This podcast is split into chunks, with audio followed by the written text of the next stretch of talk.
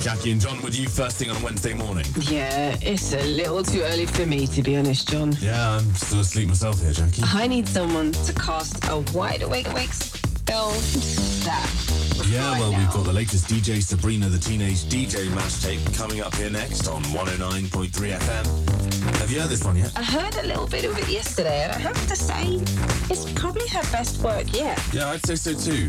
And she's also included a little remix of Ross from Friends. Ah, Ross from Friends is amazing. He is, and so is this rework. It's a remix. Talk to me, you'll understand. Talk to Me You'll Understand is his seminal work. I'd say so. Probably the same could be said for all the beautiful things you do. Yeah, like lo-fi house. Nah, Lo-Fi House is last year. I probably, I think it's probably something else these days. We're on to Deep Wave now, John. Deep wave? Is that what it's called? Is it? Yeah, Jackie and John on 109.3 FM. right now. DJ Sabrina, the teenage DJ mash tape. I mean, how long have I been waiting for this mix now? She's had this one in the cauldron the best part of the year. God, There's something magical about this one. there is. It's, it's, it's bewitching. Certainly. Jackie and John. It's the style you're all familiar with. It's the future funk, exclusively here on 109.3 FM. It's DJ Sabrina, the teenage DJ. What a name.